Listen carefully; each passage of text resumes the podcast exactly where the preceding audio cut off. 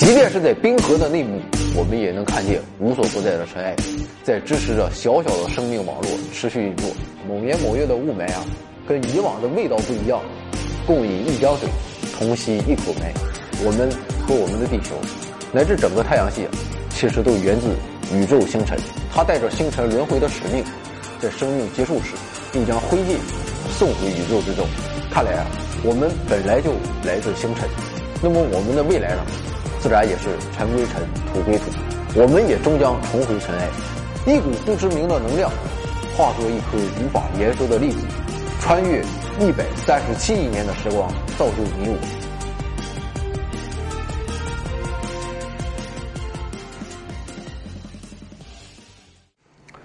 各位回到二零四九的朋友，大家好，今天是回到二零四九科学脱口秀在二零一六年的最后一期啊，也是我们第一季的最后一期。不过今天啊，我不打算对我们的两档节目做一个总结，总结我会放在大年三十一月二十七号那一期，啊，也就是第二季的第四期。毕竟春节的气氛总是想让人们有感而发，所以今天啊就是再正常不过的一期了。那么今天我们聊点什么好的？虽然追寻热点啊不是我们的打法啊，但是热点会给我们提供思路啊，大家也比较感兴趣，所以偶尔啊我们也要追逐一下。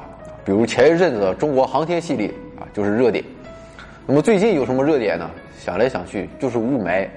我们北方现在是遭老罪了，晚上都不敢出去跑步了。那么雾霾是什么呢？显然它是属于尘埃的一种啊。所以我们今天的话题就是永恒的尘埃。这个世界上有一个事实经常被我们忽略，那就是这个世界处处都充满了尘埃。啊，虽然我们可以望见远处的高山。欣赏近处的美女，但是尘埃永远充斥其中。比如一个玻璃杯啊，它在阳光的照射下，它会闪耀着迷人的光彩。啊，虽然看似空无一物啊，实则在它的里面有至少两万多颗我们肉眼看不见的尘埃正在翻腾搅动。那么这些尘埃啊，可能来自于地球上的任何一个角落，有可能是你的皮肤碎屑啊，啊，也有可能是外面汽车排出来的黑色的碳灰。啊，也有可能是从撒哈拉沙漠漂洋过海而来的微小沙粒，啊，就在我说话的这段时间，可能有几十万颗尘埃已经被我吸入体内。如果是在雾霾爆表的日子里啊，估计好几百万颗尘埃已经进来了。那么这些尘埃啊，有些卡在我鼻腔内的弯曲通道，啊，有些就粘在了喉咙的黏膜上，还有的就在我的肺部永久买房定居了。那么这些尘埃啊，看似微不足道，但是它们十分重要。从数量上看。更是一点也不微不足道，我们就简单列举几个估算的数字。每一年有十亿到三十亿吨的沙漠尘土随风飘扬在空气中，十亿吨沙尘是什么概念？它们可以装满一千四百万节火车车厢，这些火车车厢的长度可以绕地球六圈。我每一年，植物会排出十亿吨的有机化学物质到空气中，其中有三分之一。会凝聚成微小的漂浮小珠。每一年有两千多万吨的硫化物从浮游生物、火山和沼泽中渗漏出来，其中有一半会形成空气中悬浮的微小颗粒。每一年燃烧树木和草会制造出六百万吨的黑煤灰。那么以上这些都是可以估算出来的啊，还有估算不出来的巨大数量尘埃，比如全世界的冰河。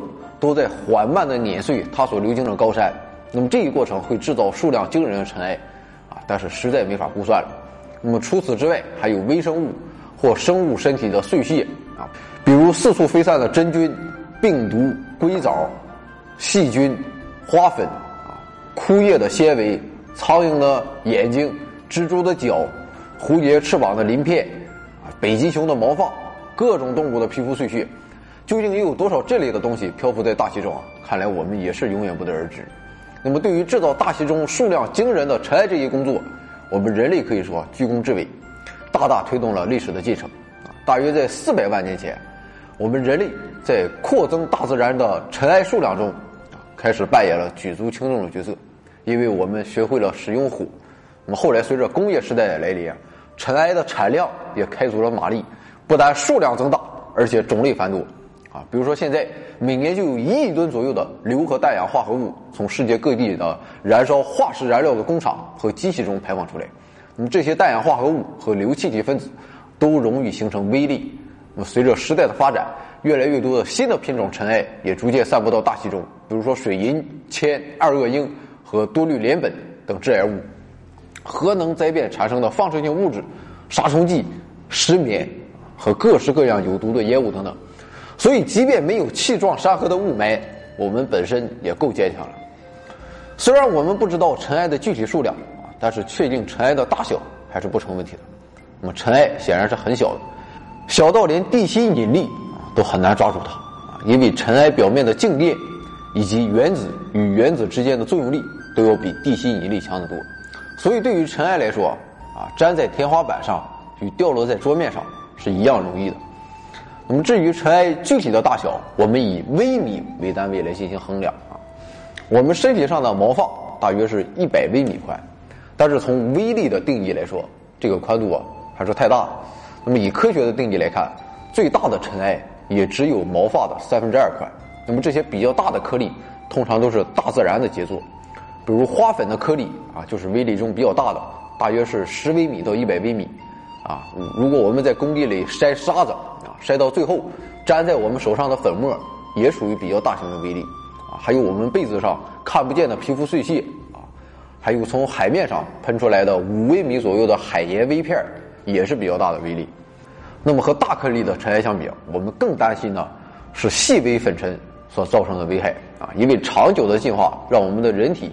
演化出了防止大颗粒进入体内的机制，当然你要是使劲儿的话，马勺你也能给活吞下去。那么正常情况下，几乎所有的花粉都会卡在我们的鼻腔，啊，所以花粉过敏的人都是鼻子难受。小型的尘埃可以穿过鼻腔这道屏障，进入到我们的肺部深处。那么多大的尘埃对我们是有害的呢？那么直到最近几年，科学家才定义出十微米是尘埃的安全底线啊。但是，当科学家进行更深入的探究后，他们把这一标准给重新调整了。医学显示，小于上述标准四分之一的尘埃，往往会导致最严重的肺部疾病和死亡。那么，十的四分之一就是二点五，这就是 PM 二点五的由来。那么，这种微粒啊，粒径小，面积大，活性强，啊，易附带有毒和有害物质，而且在大气中的停留时间也长，输送的距离远。所以，对人体健康和大气环境质量的影响更大。那么，这个小个子军团的主力就是工业生产产生的。比如说，二手烟的微粒最大的也仅仅只有零点五微米。虽然尘埃啊会造成死亡和伤害，但是尘埃确实是孕育生命不可或缺的东西。如果我们的地球一尘不染，那我们就悲剧了。那么，阳光直射的地方绝对像炼狱一般，那么背阳面则会让人感觉。这完全是一颗毫无希望的冰冻星球。那么，地球至关重要的水循环同样需要尘埃的参与。那么，在水循环的过程中，水从海洋、湖泊蒸发啊，在空气中凝结后，再通过降雨回归地面啊，看似简单，但是凝结是在空气中充满尘埃的前提下才会自然发生啊，因为需要足够的尘埃才会有供水蒸气凝结的核心。那么，除了在水循环中的重要作用，许多尘埃本身就是微小的生命啊，它们可以借助风来旅行，让地球的生态既健康又绿意盎然。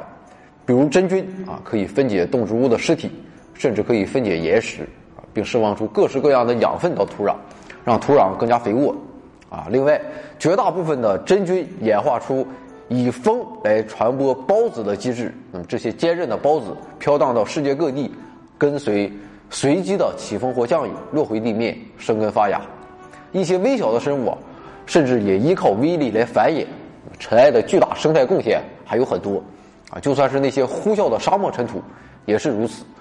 比如加勒比海的某些岛屿啊，现在充满着种类丰富的植被，啊，要是没有这些随风而来沙漠尘土和火山灰，那么这里的本来面目应该是裸露灰暗的岩石地。那么同样的，壮丽的亚马逊雨林也是受惠于沙漠的尘土。啊，你想想，亚马逊雨林多么潮湿多雨，而且大暴雨是家常便饭，雨水会很快冲刷土壤中的养分。但是每年冬天，西南季风都会从北非撒哈拉沙漠带来丰沛的沙尘雨，啊，重新带给南美洲热带森林丰富的营养。那么，除了壮美的亚马逊雨林，从天而降的沙尘也供给地球上最荒芜地带少数几个月的食粮。即便是在冰河的内部，我们也能看见无所不在的尘埃，在支持着小小的生命网络持续运作。啊，掉落在海洋中的尘土，也让海洋植物繁茂兴盛。那么，除了对地球生态的巨大影响，我们现在也十分确信，尘埃能改变长期的气候现象。那么，现在我们一般都把温室作用归罪于空气污染，但是这一点其实要分两方面来看，因为一部分尘埃它可以反射阳光。虽然尘埃加剧了大气逆辐射，但是却在另一个层面上削弱了太阳辐射。那么一些理论甚至指出，一场全球性的沙尘暴导致了冰河突然衰退，造成了最近一次冰河时期的结束。那么迄今为止啊，我们还无法确定尘埃究竟会对地球的热平衡产生怎样的影响。究竟越来越多的尘埃会让温室效应情况好转，还是每况愈下？啊，当然，我们还是希望污染越少越好。其实还有一点很有意思，我们的生活也与尘埃息息相关，与农业密切相关的土壤啊，就就不用说了。那么我们的水泥墙使用沙粒和小石粒混合砌成，石膏它本身就是一种矿物粉末，经过压缩制成各种模型。岩石碎屑啊，让洗衣粉摸起来有粗糙感，让牙膏具有光泽，让滑石粉具有丝绸的质感。女孩子用的眼影是耀眼的矿土。那么，从滑石、鱼鳞粉末到色素，都是眼影的素材。各种药物是药粉压缩制成的，铅笔芯儿是石墨粉压缩制成的，面包是面粉做成的，芥末酱是用芥末种子的粉末调制而成的，咖啡是咖啡粉调制的，可乐是可可粉调制。看来我们现代人生活真是离不开各式各样的粉末，各式各样的尘埃。那么，人们这么喜欢把东西磨成粉，其中一个很重要的理由啊，是因为粉末。能提供最大的表面积来产生化学作用。好了，说完了尘埃与我们的生活、我们的环境啊、我们的气候，或者说我在这儿空扯了这么长时间，那么我们该来点干货了。我要开始尽量用人话来讲点稍微不是人话的东西。那么我们从更为科学和本质的角度来看一看这永恒的尘埃啊，来聊一个特殊的东西——胶体。那么我们身边的物质一般没有单一的成分。啊，基本上都是几种物质的混合物所组成的，比如覆盖我们地球百分之七十以上面积的海洋，那么海水本身就是水和氯化钠、氯化镁等盐类组成的混合物。那么在海水之中啊，占少量的氯化钠啊、氯化镁等盐类固体啊，溶解在水中以后，它固体状态下所固有的三维状态被水分子完全打散，啊，成为了一个个单独存在的离子，均匀的分散在。占主体地位的水体中，那么像水这样的物质啊，我们称它为连续相。我们之前在二零一六诺贝尔物理学奖这一期里面介绍过相的这样一个概念。那么相是指在没有外力的作用下，物理化学性质完全相同、成分相同的均匀物质的聚集态。那么由于水的比例非常大，占了整个海水中的绝大部分，大量的水分子在海水中啊可以形成一个连续的均匀的相。那么，在水这样一个连续的大背景下，均匀分散了少量的盐，经过溶解后，结构被完全破坏而产生的离子。那么，实际上，在所有的混合物中，基本上都存在着这样一个占主要成分的连续相，又存在着像盐一样的被分散的物质。那么，很多种物质的分子本身与连续相有一个相当好的亲和性啊，所以在大量友善的连续相作用下。物质本身固有的一些结构逐渐被破坏、被消解，那么占少数的这种分子被孤立的分散到整个连续相内部。那么这就好比一个有着很庞大的员工数目的公司啊，因为公司发展吞并了另外一个小公司，而这个小公司的员工啊从办事风格、业务水平到价值观啊，到薪资待遇，都与这个大公司啊十分接近。那么这样最终的情况就是，原来小公司的班啊、科啊、组啊。等等，这些旧有的组织被彻底打破，原属小公司的员工被新单位分配到了大公司中的新岗位上。那么，这种物质可以从分子层面上均匀的分散到分散相中的情况，我们就称之为溶解。那么，相应的混合物就是溶液。啊，当然，相反的，并不是所有的物质都亲善友好，连续相与某些物质它很难共存。那么，这些物质的分子很难进入连续相内部。啊所以，一般仍会保持其旧有的微观结构，啊，而与外界格格不入。那么这个就是不溶解。小公司的人完全看不惯大公司的种种行事方式，与之前在小公司的工作非常不同，导致他们很难参与到大公司的工作中。所以，郁闷的小公司员工之间就会惺惺相惜，经常搞一些小聚会，共同怀念之前一起在原来小公司时候的美好时光。他们的老科长仍然受到他们的尊敬，在新公司遇到什么事儿也能团结一致，拧成一股绳。那么在这样一个状态下，原来的小公司员工实际上在大公司的内部形成了一个小团体，时机成熟，他们就有可能另起炉灶了。那么这种不发生溶解的分散情况，我们就称为浊液。那么由于被分散的物质啊本身具有一定的状态，可以进一步分为啊。被分散物为固体的悬浊液，以及被分散物是液体的乳浊液。如果我们往一杯水里撒一把细沙子，那么这杯混合物就是一杯悬浊液。而乳浊液其实更加常见，我们每天喝的牛奶实际上就是一种液体的油脂分散在水中的乳浊液。啊，当然世界是灰度的，没有非黑即白的分明。这种情况反映在溶解中，也有着很多的过渡状态。那么，为了统一定义溶液与浊液，人们规定了一个一般的规则啊，就是分散在连续相中的物质，它的颗粒大小不能超过一纳米。也就是说，只要小于一纳米，那么这种混合物就可以被认为是溶液。那么，相应的，只要颗粒的大小超过了一百纳米，就可以认为混合物是浊液。啊，也许你会问了，难道就不存在颗粒大于一纳米，但是小于一百纳米的情况吗？那当然是有的。而这种状态的混合物啊，我们也给它起了一个名字，就是胶体。那么在溶液里啊，由于分散特别均匀，基本上从微观的尺度上，这种混合物也难以找到明确的分界面。所以溶液这种混合物啊，基本上可以认为是一个结构稳定啊，而且均匀的新物质。而在浊液里啊，由于两种物质相容性极差，分散的颗粒之间它更倾向于自己玩。所以，本来是分散的颗粒啊，会随着时间的推移，逐渐发生聚集啊，甚至最终发生宏观的沉淀或者分层。但是在胶体中啊，由于它自身所具有的性质，造成了这种尺度的分散颗粒之间保持了一个相对稳定的状态，从而使胶体能够较长时间维持一个稳定的分散状态。那么，胶体究竟有什么特别的地方？这还是要从颗粒本身的性质说起。那么，在一个颗粒的内部啊，分子受到来自它附近周围一圈其他分子的作用力，那么这几个力相互之间能够互相平衡啊，从而使颗粒内部的分子保持稳定。而在颗粒的表面啊，它就完全是另一种情况，在表面分子的内侧，分子仍然受到颗粒内部的其他分子的作用啊，但是在外部，外部的环境无法提供等量的反方向作用力，所以分子会受到一个。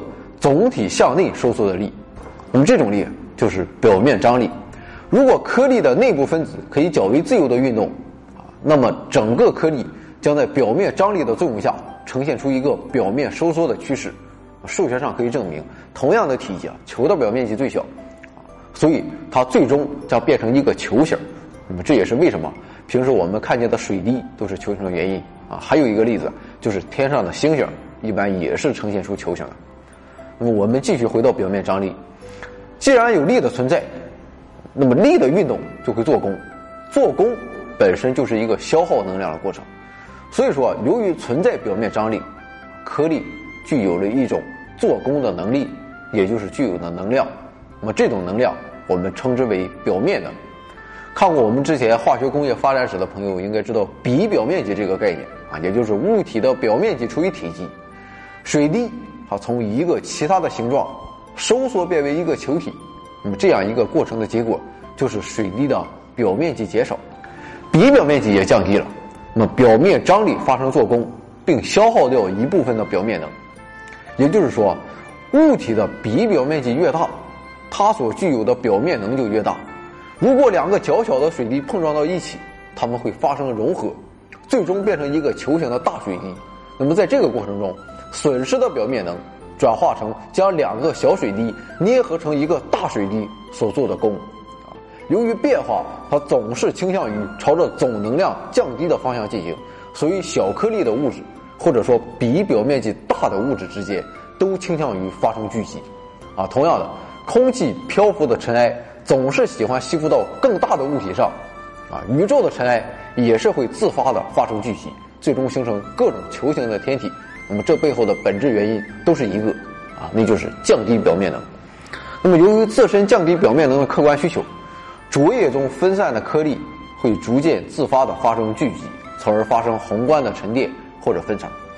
但是在胶体中啊，由于分散的颗粒更小，比表面积更大，表面能也就越高，对其他细小颗粒的吸附能力就越强。那么由于吸附能力太强，甚至能将水中的部分电荷吸附到颗粒表面。而这些电荷将带动水中本来与它们综合的反向电荷，啊，在颗粒的外边又形成了一层电荷。那么这种在颗粒表面形成啊带有相反电性的两层电荷结构，就称为双电层结构。那么由于有双电层结构的存在，颗粒被两层电荷牢牢包裹住，那么两个颗粒之间的双电层结构啊会因为同性相斥的原因阻止它们的靠近，从而让胶体颗粒不能发生聚集。那么维持了一个稳定的胶体状态，啊，前几天我看有个朋友问我，说为什么空气中的尘埃不会自动聚集？那么这就是一个重要原因。另外，双电层结构的存在，并不是造成胶体稳定的唯一原因啊。由于胶体颗粒啊受到周围水中来自各个方向水分子的碰撞，那么胶体颗粒会发生速度与方向都不断无规则变化的运动，那么这个就是布朗运动。那么由于布朗运动的存在啊。颗粒受到的碰撞力量很大啊，甚至大大超过了颗粒本身的重量，所以颗粒很难凭借自身的重力发生沉降，进而发生聚集。啊，当然想破坏这种脆弱的平衡也并不困难。最常见的一种方法就是向胶体中加入盐，盐在水中水解为阴阳离子后，会中和掉胶体颗粒表面的电荷啊，从而破坏掉颗粒表面的双电层结构。那么胶体颗粒之间因为没有了双电层的隔离，会发生亲密接触，从而造成整个胶体的崩溃，彻底沦为浊液，甚至产生宏观的分层与沉淀。那么另一种方法就是从布朗运动入手，啊，如果对胶体加热，啊，随着温度的提高，水分子的运动也会越来越剧烈，颗粒受到了碰撞，啊，也会越来越剧烈，布朗运动也就更猛。那么这么剧烈的情况下，两个颗粒之间会有更高的概率发生直接的碰撞。然后融为一体，成为一个更大颗粒。而这时候，由于颗粒的变大啊，表面能降低，颗粒将无法吸附双电层结构，导致胶体的破坏。那么说到这里，有人可能会想啊，前面你说了，牛奶也是一种浊液，那么为什么牛奶就能够维持长期的稳定了？这是因为牛奶内啊，还有一种被称为乳化剂的物质。那么这种物质可以留在油滴的表面，保护油滴之间不发生聚集，从而维持牛奶的稳定。那么关于乳化剂啊，就是另外一个话题了。我们将来啊，再找机会向大家介绍。那么胶体这种非常特殊的结构，自然而然的啊，也造就了胶体具有一系列特殊的性质。那么首先就是电泳现象。如果将胶体啊置于一定的电场作用下，那么胶体中的颗粒由于其表面电荷的存在，将会发生定向的移动。那么结果在宏观上就造成了一侧变淡、一侧变浓的现象。那么这种特点在很多领域都有应用，比如在人体的血液中，各种蛋白质基本上都是以胶体的形式存在，啊，它们由于各自的性质不同，所带电荷的数目和电性都有不同，所以将血液进行电泳啊，就可以轻松分离出各种不同的蛋白质啊，来用于疾病的诊断。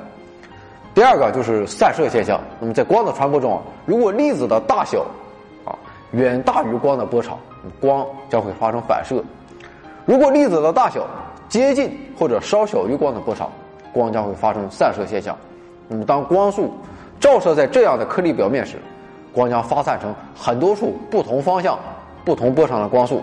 那么，这一现象就是散射。由于溶液的颗粒非常小，那么尺度远远小于可见光的几百纳米波长，所以光速通过溶液的时候，基本上不会发生变化。如果颗粒很大的浊液啊，光速就会发生反射啊，从而。难以穿透浊液内部啊，可见当光速穿过胶体或者尺寸较小的浊液时，散射现象就会特别明显。那么在这样一个尺度下，由于光的散射情况一般取决于颗粒的数目和大小，所以可以通过这种检测散射光强度与波长的方法，反向推算出胶体内部的颗粒大小。那么发生散射的胶体啊，宏观上从入射光的垂直方向啊可以观察到胶体内出现的一条光亮的通路，也就是说，能够看到光的路径。那么这种奇妙的现象就是著名的丁达尔效应。哦，我们清晨去公园里看大妈跳广场舞的时候，有时候就会发现晨光照亮的一束束闪亮的光柱。那么这就是太阳光经过空气中的水汽微粒发生的丁达尔效应。那么我们最常见的一种分散体啊，也是近几年大家最关心的一种，就是雾霾和 PM 二点五。那么所谓 PM 二点五啊，PM 它代表颗粒物啊，就是 particulate matter。那么二点五代表颗粒的尺寸大小是二点五微米，也就是两千五百纳米。我们平时所说的 PM 二点五啊，实际上就是指空气中所存在的大小约为二点五微米的微粒数量。那么空气中的颗粒物啊，当然都不是统一的大小，而是各种大大小小的颗粒组成的一个复杂成分。那么一般用二点五微米大小的颗粒数目来描述和代表空气的污染情况。那么另一种比较常见的指标是 PM 十。也就是大小为十微米的颗粒数目，那么同十微米的颗粒相比，PM 二点五由于颗粒更小，所以它虽然不是胶体，但是更接近于胶体的特征，在空气中啊能更稳定的存在，同时也更加难以沉降。由于颗粒太小，表面能比较大啊，更容易被人吸入，也更容易吸附在人体的呼吸道中，造成长期的影响。所以 PM 二点五对环境的危害更大。那么，关于现在风靡大江南北的雾霾到底是什么造成的？至今还没有定论。但是我们认为啊，主要的来源是两个，一个是化石燃料的大量燃烧啊，尤其是不充分燃烧产生的微小碳颗粒被排放到空气中。我们可以发现，雾霾的情况在冬天最为严重，而且北方尤其严重。那么这与我国北方冬季大规模烧煤取暖有直接的关系啊，加之我国的重工业也主要集中在北方。煤炭的产地也是北方地区，所以北方区域的雾霾成因，还有可能跟当年的雾都伦敦是一样的，是因为大量烧煤造成的。第二个就是汽车的爆炸式发展啊，造成了汽车尾气的大量排放，大量汽车尾气喷发出的污染物质，在空气中经过阳光的化学作用，形成一系列颗粒污染物。当年的洛杉矶光化学烟雾事件就是这种情况。再考虑到有人曾经在网上说某年某月的雾霾啊。跟以往的味道不一样，所以我们也有理由相信，由于大气环流的存在，让两种雾霾发生了混合，终于形成了具有中国特色的混合所有制雾霾。共饮一江水，同吸一口霾，先吸带动后吸，实现共同吸霾。但愿有一天，天下无霾。长篇科学节目《回到二零四九科学脱口秀》每周五更新，科学新闻联播每天更新。屏幕下方的二维码，左侧是微信的，右侧是微博的，名字都是“回到二零四九”，不要搞混了哦。好了，各种各样的尘埃我们都聊过了。也许有时候我们会有疑问：如果我们追根溯源，这些尘埃究竟来源于何处呢？其实不只是尘埃，我们和我们的地球，乃至整个太阳系，其实都源自。宇宙星辰，并且时刻参与了宇宙星辰的生死轮回。我们之前在节目中聊过超新星的爆发，那么在六十亿到八十亿年前，那么这是地球和太阳还没有形成的遥远时代。那么宇宙中的超新星的数量繁多啊，一开始超新星爆发会在空中擦出明亮的火光，随着时间的流逝逐渐暗淡隐没。当温度低于一千开尔文时，星际尘埃就会自动形成。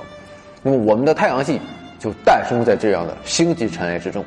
那么，为了感受比较直观，我们打这么个比方：假如太阳是一粒沙子，那么孕育它的星云，则将近有一点六公里宽。太阳的核心慢慢聚合周围的星辰物质，核心越坍缩，产生的重力就越大，进一步使核心坍缩的更加猛烈。大约过了一百万年，原生太阳的核心已经相当致密了。那么这时候，核心坍缩的重力开始占据上风。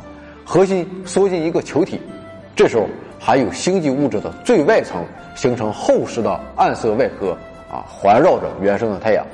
所以，假如四十五亿年前的天文学家看到这颗新星，唯一能看到的就是大约一光年宽的巨大黑壳。那么，在黑壳的中心就是冰冷而且运转缓慢的太阳。那么，同样的太阳几百万年才能旋转一次。那么，当重力持续将球体压得更小。那么，为保持角动量守恒，太阳就会转得越来越快。当巨大的压力啊，让中心气体的温度上升的速率超过外壳使其冷却的速率时，内部的温度就会越来越高，我们的太阳终于迸发出了耀眼的光芒。那么星云中剩下的物质呢？我们现在还不知道孕育我们的星云究竟实力如何。也许它曾经诞生了几十颗太阳啊，最终除了我们现在看到的这个哥们儿，其他都消失于无尽的宇宙之中。虽然我们的太阳体积比较小啊，最后不会演化为超新星爆发，但是当年的星云中，说不定孕育出了这样一颗太阳，它带着星辰轮回的使命，在生命结束时又将灰烬送回宇宙之中。会不会有这样的情况呢？也许我们永远不得而知。那么，至于曾经遮蔽太阳的星辰外壳，其中有一些在太阳开始燃烧后被吹到了宇宙之中，还有零星的尘埃留了下来，啊，在太阳周围大甜甜圈形的圆环中环绕着太阳，这就是圆形星盘。那么，这就是我们地球的诞生之所。在太阳形成后，甜甜圈中的尘埃颗粒啊越长越大，深色的岩石粉末、金属颗粒、分子、蓝宝石和钻石微粒。都悬浮在星际气体河流般的轨道中，那么围绕着太阳旋转，在圆形星盘的内侧边缘，那么靠近太阳的地方，每立方厘米就有数亿颗星际尘埃与气体分子。那么从宇宙的时间跨度来看啊，这些尘埃在一眨眼间就形成了行星，但是从一颗尘埃的角度来看，它却经历了漫长又暴力的折磨啊！在形成行星初期啊，尘埃猛烈的旋转。就像龙卷风卷起的沙粒，许多颗粒彼此剧烈碰撞，再向四面八方弹开。那么后来啊，两颗朝同方向弹跳的颗粒彼此摩擦，产生了连接。体积变为两倍的颗粒，在圆形星盘中啊到处打滚。那么四周都是颗粒，在不断的碰撞弹跳，产生的连接体积不断变大。那么一滴水可能凝固在这两颗产生连接的颗粒上，然后另一颗尘埃加入了进来。后来又来了一颗，一颗接着又一颗。那么，当成长中的尘埃集合了十万个颗粒，那么肉眼基本就可以看到了，因为它的宽度已经达到了一根毛发的十分之一宽。不过危机啊还是存在的，因为年轻的太阳还很叛逆啊，正在孕育的行星还有接受考验。太阳会喷射出一道道热液，穿过圆形星盘的区域啊，尘埃中的某些部分没有经过考验，瞬间化为蒸汽了。经过考验了。稍微融化后，又凝固成球粒结构。那么这些球粒结构大约是糖粒结晶的大小，啊，太阳马上就不作了。这些稳定下来的球粒结构又继续开始合并。那么经过了一百年后，野心勃勃的尘埃颗粒，它的宽度已经达到了一米了。那么当这颗大石头和其他无数的大石头啊继续与剩下的尘埃合并后，更多的阳光透出了薄薄的星云。当聚合的宽度达到了一点六公里时，我们的地球就是典型的小行星体了。那么这时候啊，圆形星盘就比较稀疏了。那么这个小行星体大约每隔一千年才会遇到其他小行星体。小行星体彼此相似的轨道和重力吸引，增加了聚合啊，而非碰撞的机会啊。当然，这并不意味着聚合的过程平静温和。那么事实上，聚合的强大力道足以融化与混合大量蓬松的星辰。星辰中的矿物质和金属融化后，会与相同材质的岩石一起凝固。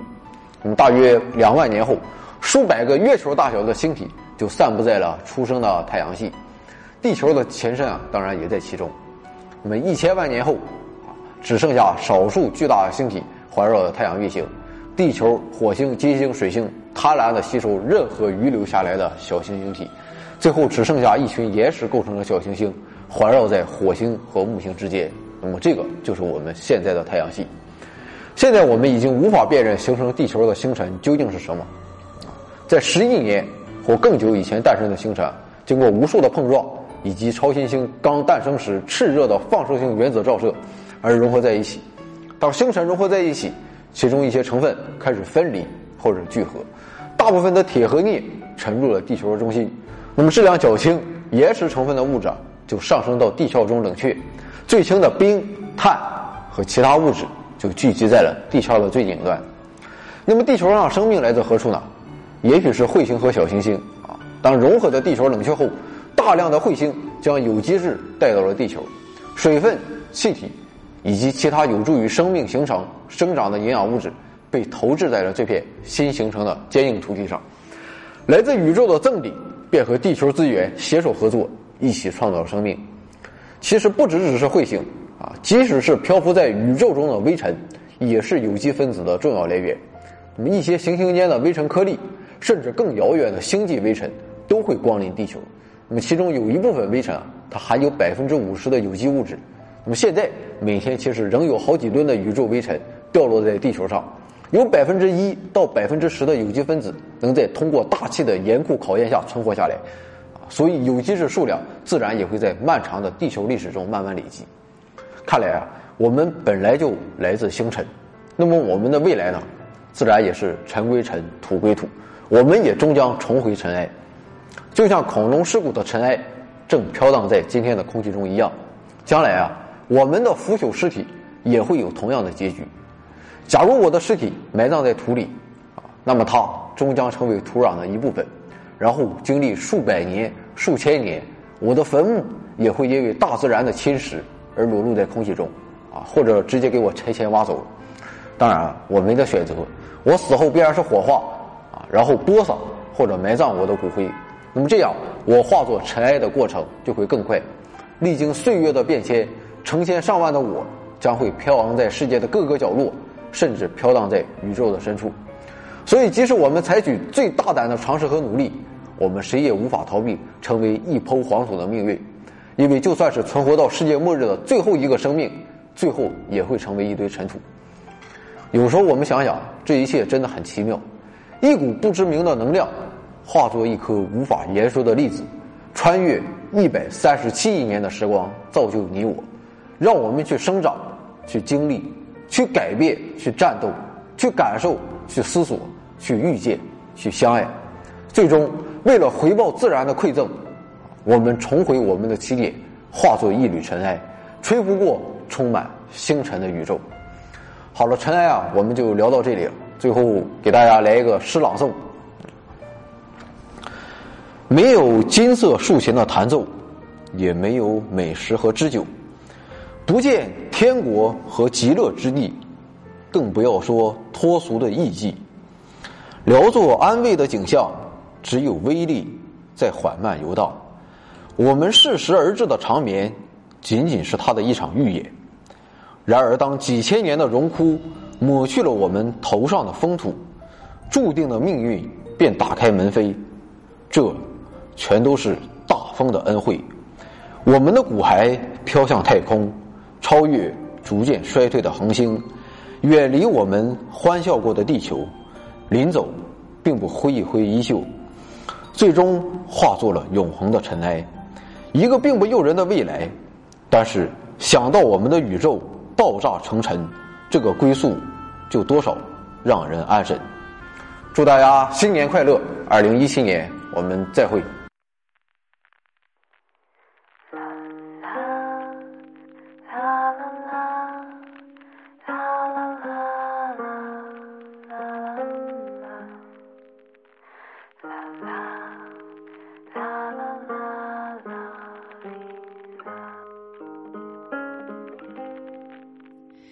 那天